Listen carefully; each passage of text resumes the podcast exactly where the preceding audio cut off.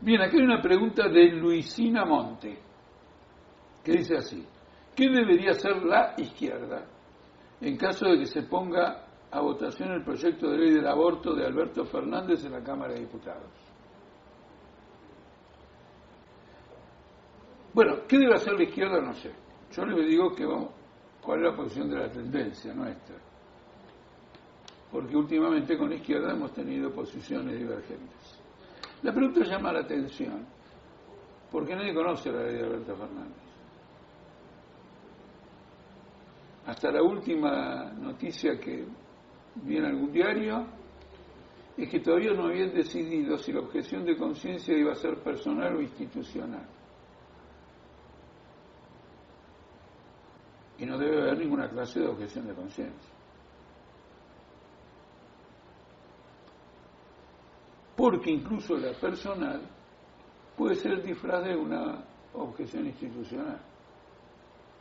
Si se permite una objeción individual, los médicos, o una mayoría de médicos de una entidad privada, bajo órdenes de las accionistas, dicen ustedes tienen que decir toda objeción de conciencia individual porque acá yo no voy a recibir a ninguna mujer que pretenda hacerse derecho al aborto, eh, derecho, que pretenda hacer un aborto. Entonces no hay tanta diferencia entre la individual. Si alguien que es obstetra, ginecólogo, tiene problemas de conciencia, que se dedique a la odontología. Eligió mal su profesión. Porque el deber de un médico es asistir a todo el mundo que reclama una solución al problema que está viviendo.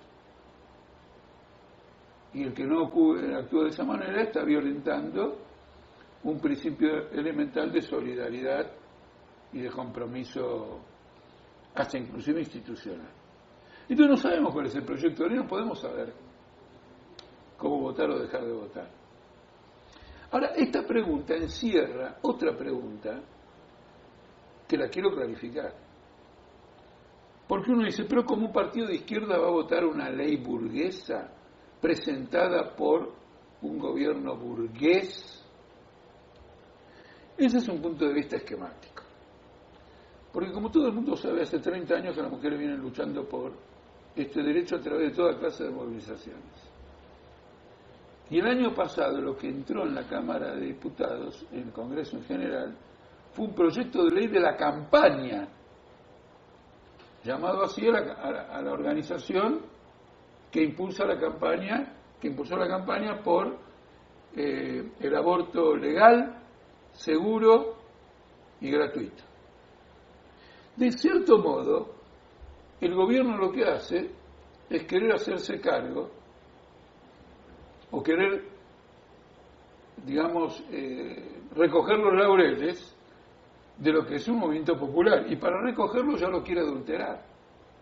Pero este proyecto de ley responde y se impone por una lucha directa de las masas femeninas y también de toda la masa masculina, como yo mismo, la tendencia, la izquierda y tanto, que estamos a favor de todo esto, obviamente. Pero ganaron las calles, conmovieron, tomaron la Argentina por asalto y casi sacan la ley el año pasado y no pudieron por el Senado.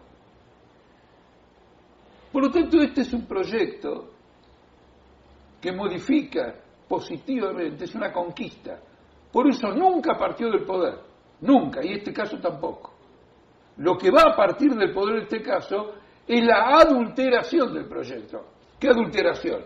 Más chiquita, menos chiquita, más grande, menos grande, pero la adulteración.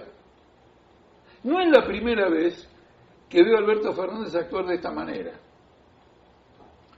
Entonces, de paso, les cuento algo que ustedes no saben. Cuando en la legislatura de la Ciudad de Buenos Aires se trató mi proyecto de ley para reducir la jornada laboral en el subte, a medida que nos íbamos anotando los triunfos, llegamos a la instancia final de que el proyecto tenía que entrar en el recinto. Como ustedes ven, al impulsar este proyecto de ley, yo que me considero un revolucionario y el Partido Obrero Unido en esa época, impulsábamos este proyecto, como el año pasado impulsamos el de la campaña. Entonces Alberto Fernández, presidente de la Comisión de Legislación del Trabajo, hizo una manganeta.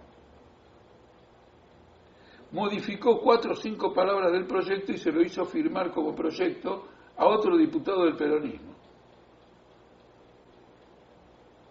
Y entonces el proyecto de ley que se discutió fue el proyecto de ley mío, pero que aparecía titular un diputado peronista y para colmo menemista en su trayectoria. Por eso él da el informe de presentación del proyecto. Y yo tengo que limitarme a pedir la palabra para apoyar mi propio proyecto. Es decir, que este es un hombre acostumbrado a hacer este tipo de cosas, que es adulterar un proyecto, es decir, apropiarse de un proyecto de ley y si puede, adulterarlo. ¿Por qué hay una crisis en el gobierno en demorar todo esto? Porque tienen el temor que si la adulteración es significativa, la reacción del movimiento de mujeres sea muy poderosa en su contra. Al mismo tiempo, intenta crear una crisis en el movimiento de mujeres, entre las que van a decir tantas compañeras, esto es una adulteración de lo que nosotros queríamos, y otras compañeras que van a decir, pero tenemos la tres cuarta parte de lo que buscábamos después de 30 años. Y cedamos un cuarto, eventualmente, no conocemos el proyecto de ley. Pero como la pregunta es muy sencilla, ¿Qué debería ser la izquierda? Supongo que va a votar a favor, votar en contra de un proyecto que no tenemos. ¿Qué puedo responder? ¿Que hasta que no tengamos un proyecto no sabemos qué vamos a hacer?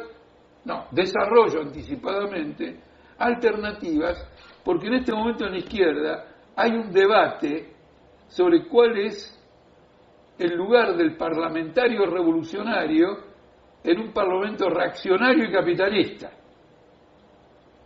Y hay toda una polémica acerca de esto en la que entendemos que un sector, dándole quórum al gobierno en diversas leyes, aquí en varias provincias, se adapta a ese parlamentarismo en lugar de manifestar dentro del Parlamento la oposición obrera y socialista al Estado, sus partidos y su régimen social.